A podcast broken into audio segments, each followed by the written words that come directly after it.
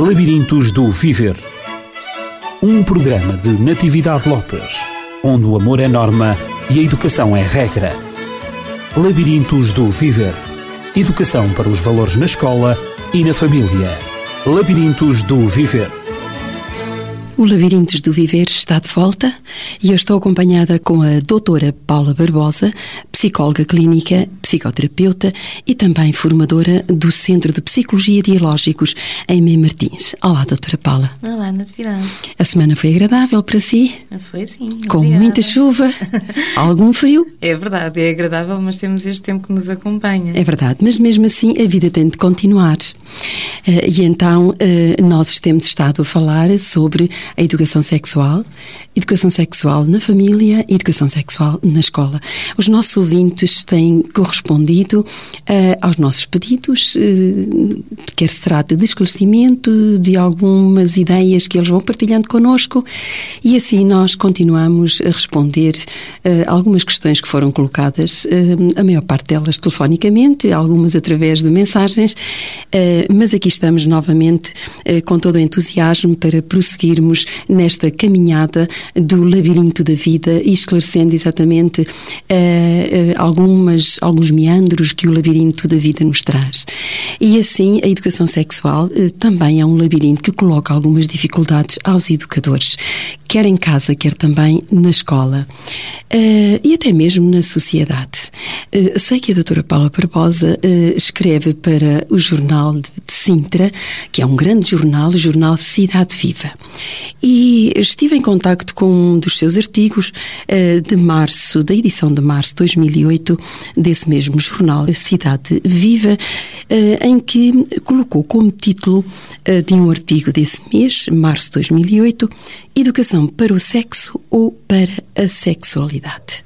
E a minha questão é a educação para o sexo será a mesma que educação para a sexualidade? Eh, O que lá defendi nesse artigo é precisamente isso: é pensarmos na diferença que exista entre a sexualidade de uma forma mais abrangente, como aqui já falámos nos programas passados, ou naquilo que seja o sexo como apenas um ato, uma ação, algo que se faz e que se aprende, neste caso, a fazer, mas que muitas das vezes não traz a carga afetiva, a carga emocional que também lá deveria estar presente. Portanto, é quase como que aprender a fazer, mas não aprender a sentir. Uhum. E daí ser muito importante que então educar, de facto, neste nível da sexualidade, seja educar também para os sentimentos, para que o simbolismo, o significado afetivo esteja presente nesse encontro entre as pessoas, nessa intimidade, porque é isso que se pretende.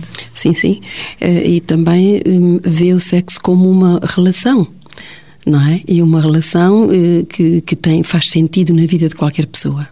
Sem dúvida, a sexualidade é algo que eh, todos necessitam, mesmo que eventualmente existam pessoas que acabem por optar por essa abstinência, a sexualidade é algo natural e que também faz com que a pessoa não só se reforce a ela própria na sua autoestima, na sua identidade, mas é quase como se fosse um ato que retira as barreiras entre as pessoas e todos nós temos necessidade de nos sentir muito próximos de alguém, muito íntimos de alguém, para que possamos sentir que consigamos funcionar a dois em certas relações, em certos momentos. E a sexualidade, na verdade, serve para isso. Uhum.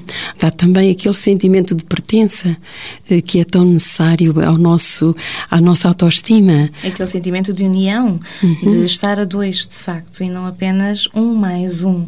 Se pensarmos isto, são coisas diferentes. Quantas pessoas se mantêm, de facto, ao lado uma da outra, mas são apenas uma pessoa mais outra pessoa, nos seus individualismos, na forma como eh, estejam a funcionar, mas ali com uma barreira qualquer que os separa, que divide as coisas, aquilo que é o de um, aquilo que é do outro. Cada um tem que existir, eh, ter a sua própria identidade, ter os seus direitos, ter os seus espaços, sem dúvida, mas tem que haver algo que então simbolize a relação e que faça com que, nesses momentos, depois de todas essas retiradas individuais, haja então uma união e que dê à pessoa esse sentimento de intimidade. Assim seria uma sexualidade saudável e daí necessária para todos. Exatamente. Portanto, eh, se bem compreendo, eh, dois seres podem, de facto, eh, a nível da sua sexualidade, podem praticar o sexo com sentido real, verdadeiro, útil para as suas vidas, fazendo desabrochar assim e desenvolver uma sexualidade sã. Sem dúvida, se pensarmos é quase como que eh, se costuma dizer, não é? Aqui a questão é, entrega-se só o corpo ou entrega-se a alma também? Uhum. E entregar o corpo, na verdade, apesar de, de, preconceitos e muitas pessoas terem dificuldade em pensar o sexo apenas como sexo, mas pensarmos bem, entregar o corpo é muito mais fácil do que entregar a alma. Entregar-se completamente e, portanto, então fazer essa vivência, nessa comunhão a dois, nessa intimidade que surge na, nessa entrega, isso de facto acaba por ser mais assustador, mas, por outro lado, fazendo-se é de um enriquecimento para a vida afetiva da pessoa uhum. que faz essas diferenças. Uhum. Concordo em pleno.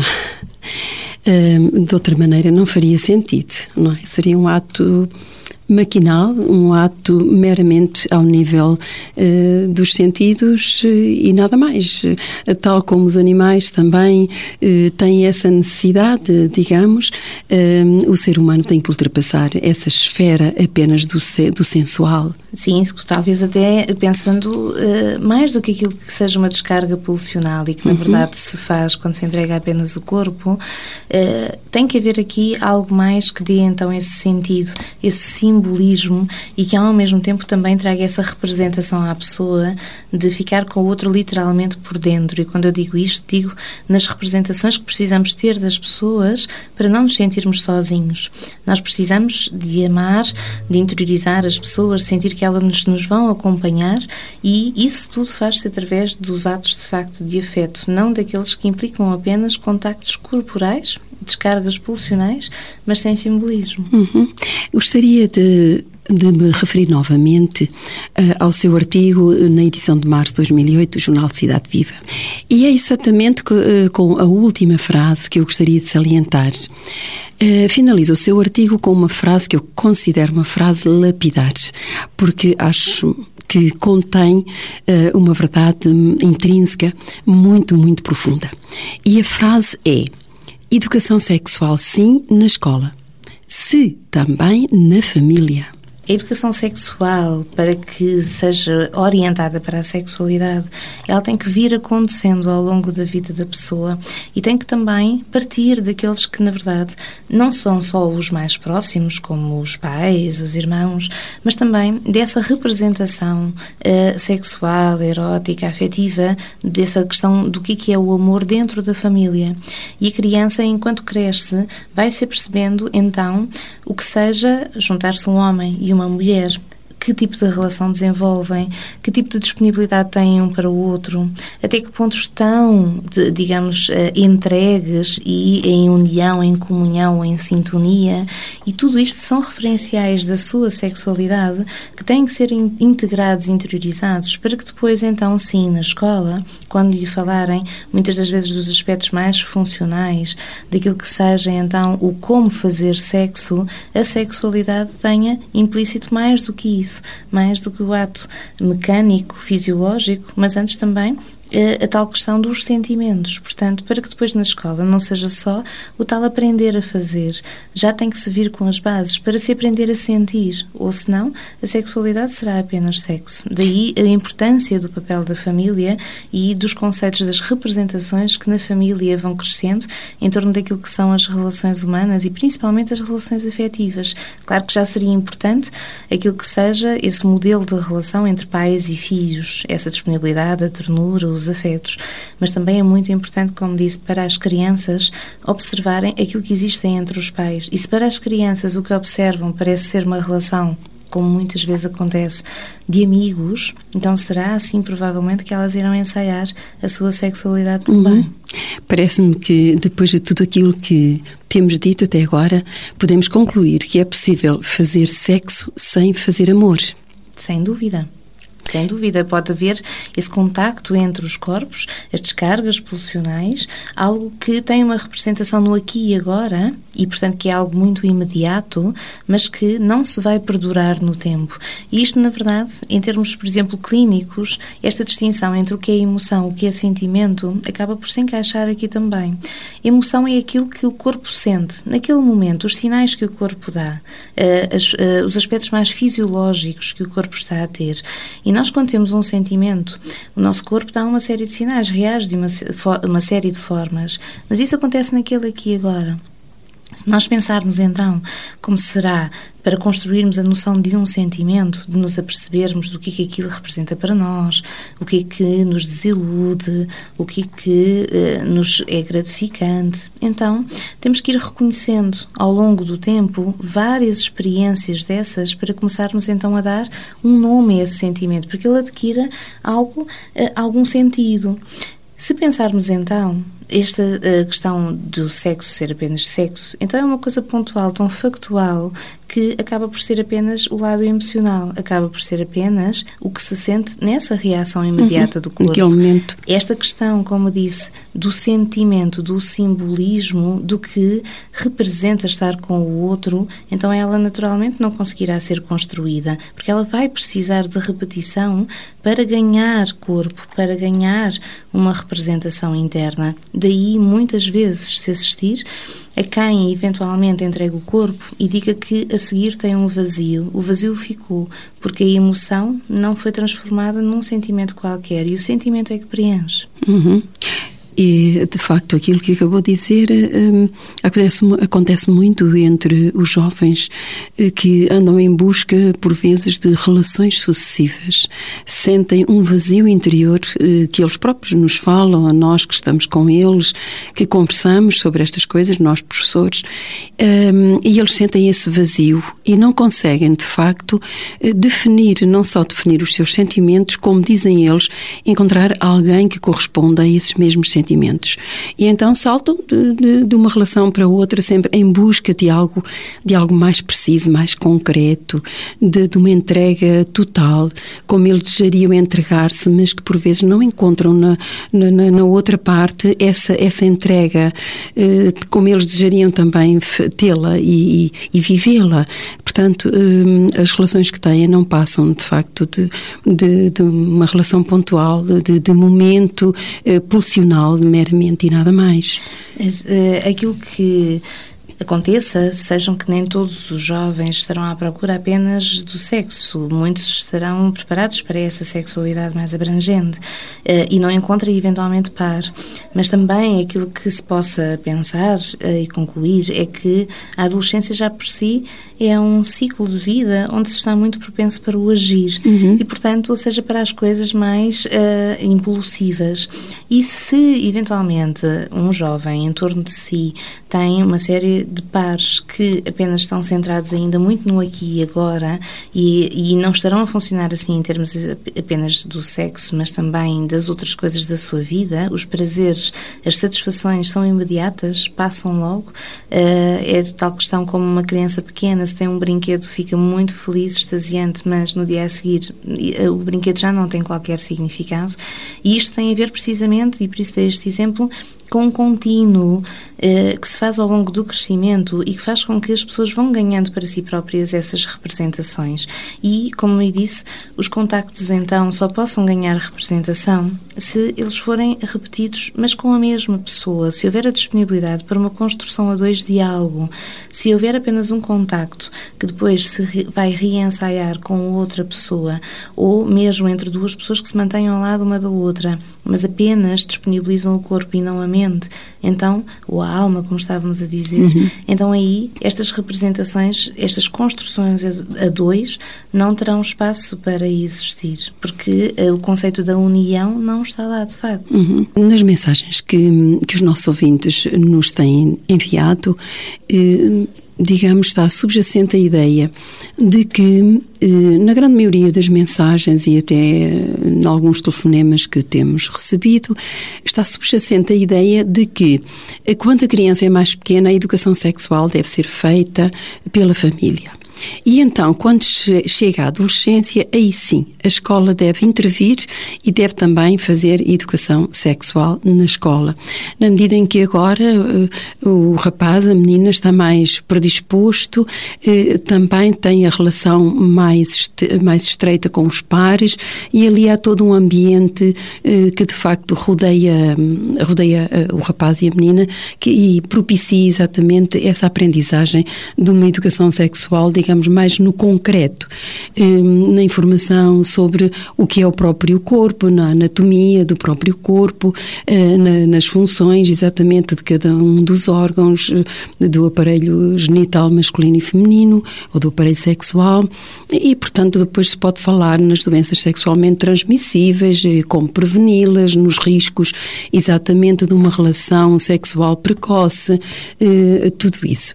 E foi feito um, um estudo na Alemanha e que, que, revela que o Centro Federal para a Saúde apresentou inclusivamente materiais variados para que seja possível a implementação da educação sexual, isto a nível do jardim de infância.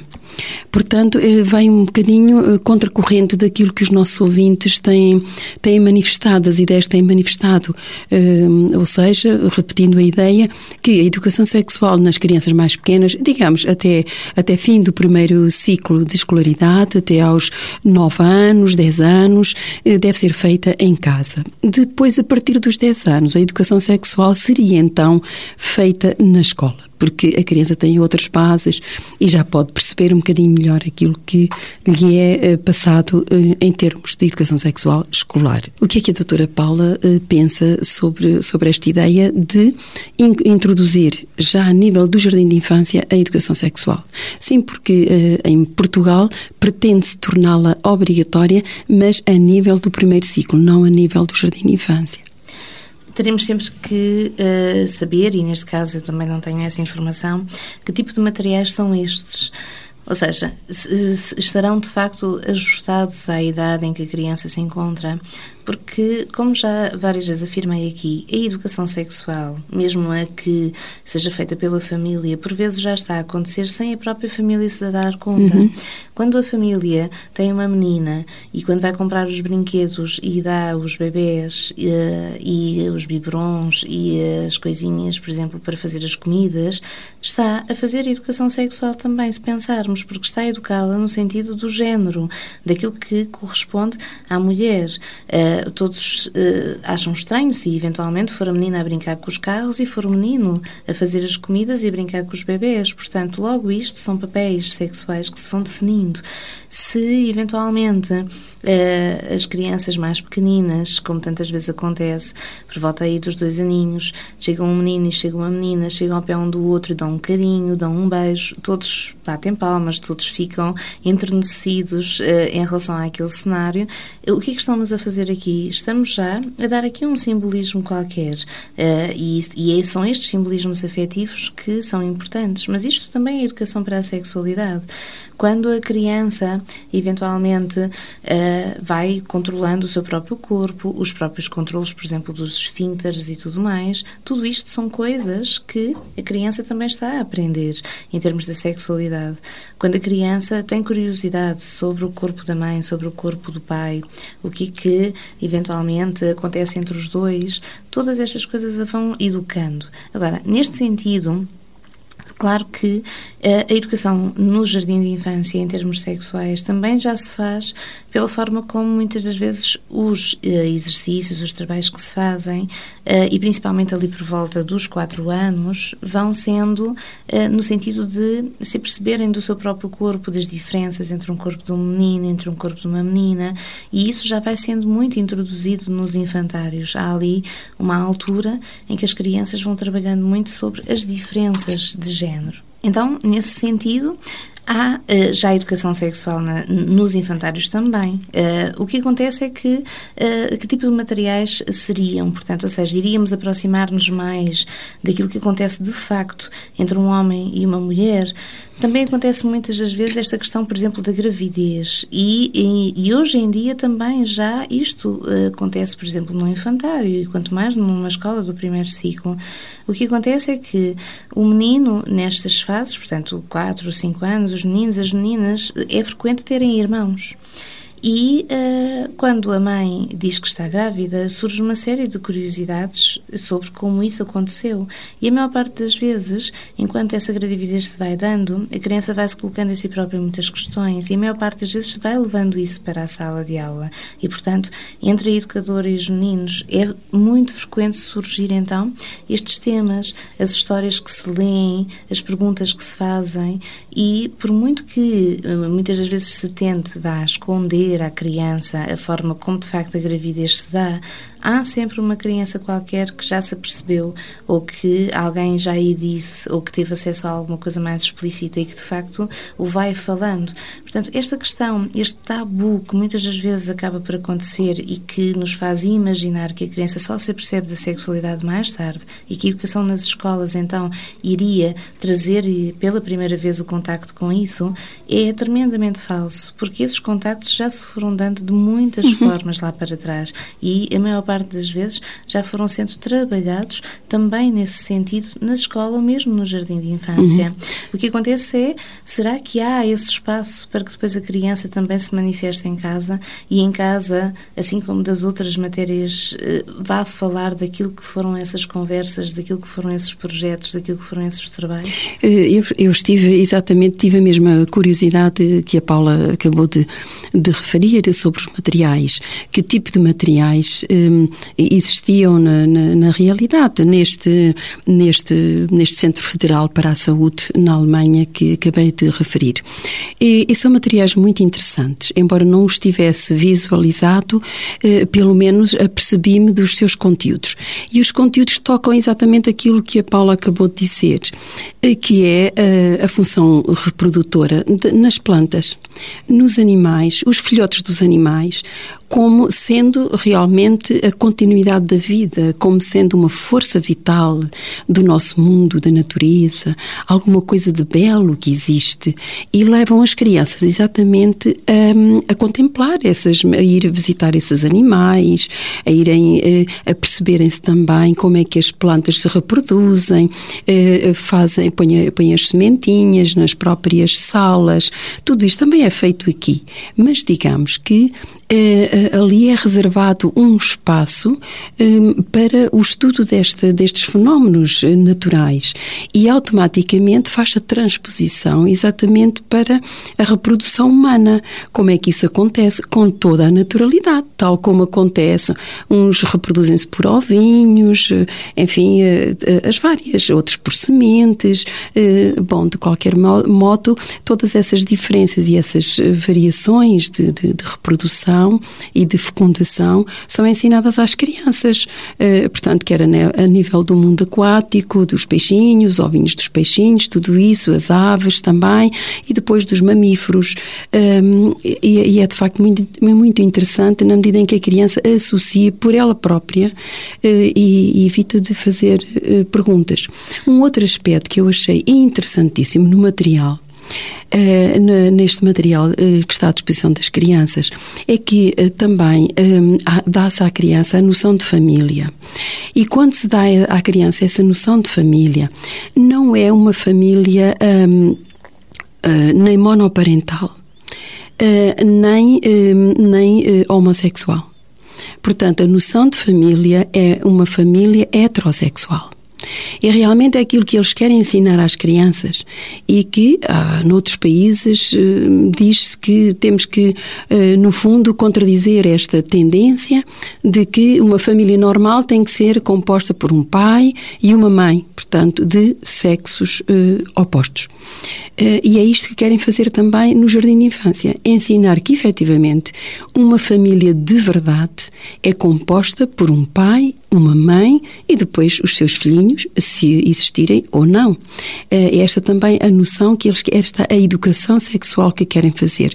Embora é evidente, admitam, porque há muitas, hoje cada vez há mais, há muitas crianças no jardim de infância que são, vêm, são provenientes de lares monoparentais, em que existe só a mãe ou só o pai. Eh, e também, eh, também se fala eh, na, na homossexualidade, na paternidade assumida por um, não posso dizer casal, mas enfim, por um par homossexual. Embora se admita que isso existe, não se nega a existência, mas de facto colocam-se as coisas nos seus lugares.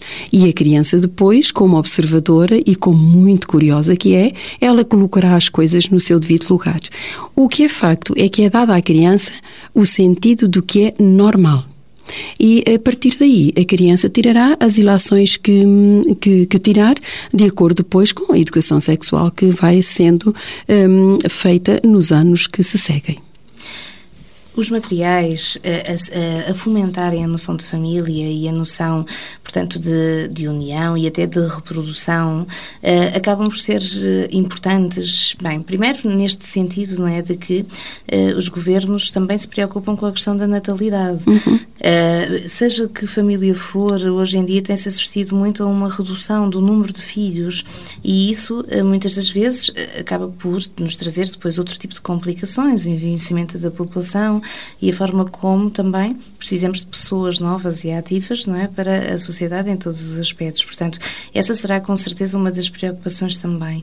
Um, aqui, o que me parece importante salientar, seja neste sentido, os materiais têm que desenvolver esta noção do amor, da ternura, da entrega e, portanto, deste projeto A2. E este projeto A2, de uma forma mais convencional, passa também, não tem que exclusivamente, mas também, a maior parte das vezes, pelos filhos. E aquilo que, enquanto estava a falar, me estava a recordar é que, se assim for e se os materiais assim forem, estarão bastante ajustados às crianças, porque estarão precisamente a trabalhar este simbolismo de que eu falava há pouco. É sempre tão importante ver uma criança que vai, por exemplo, ao jardim zoológico, ao oceanário, está a ver na televisão uh, um programa qualquer sobre a natureza e mesmo em relação aos animais, quando vê, por exemplo, um animal pequenino uh, e uma mãe uh, a fazer, por exemplo, vamos imaginar é? um animal qualquer que seja a mãe a cuidar da sua cria e é tão importante quando se vê uma criança enternecer-se com uhum. isso. E, portanto, é disto que estamos a falar.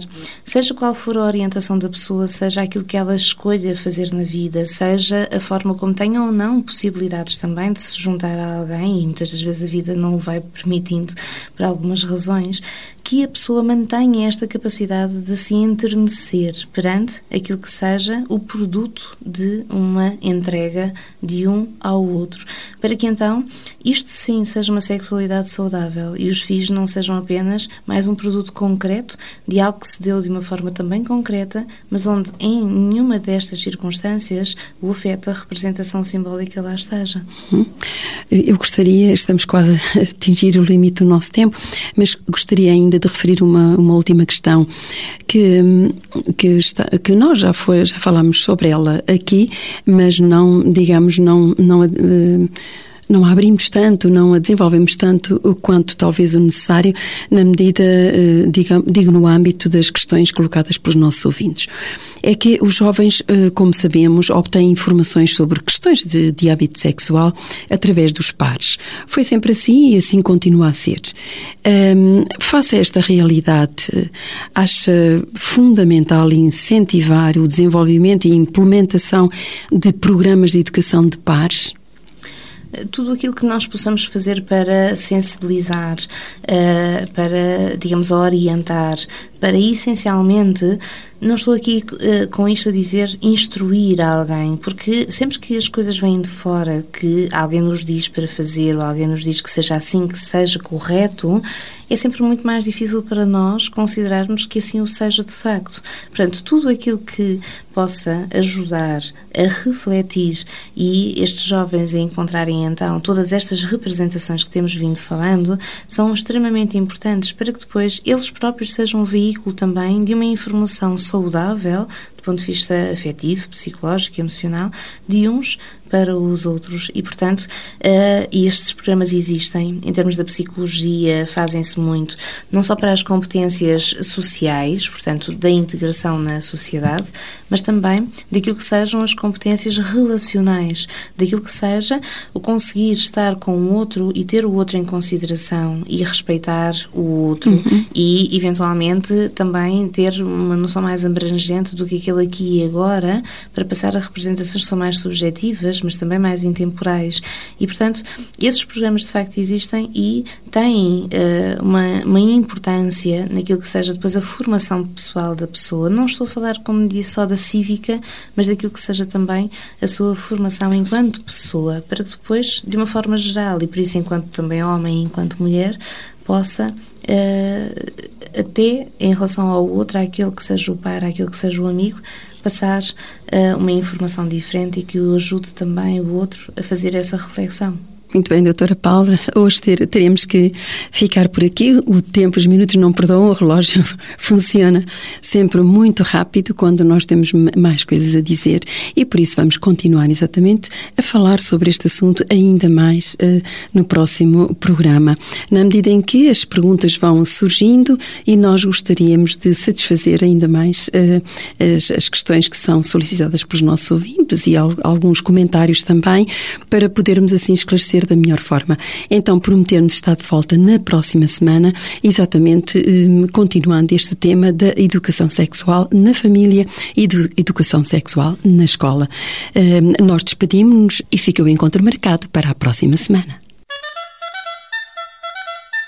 Labirintos do Viver um programa de Natividade Lopes, onde o amor é norma e a educação é regra. Labirintos do Viver Educação para os valores na escola e na família. Labirintos do Viver.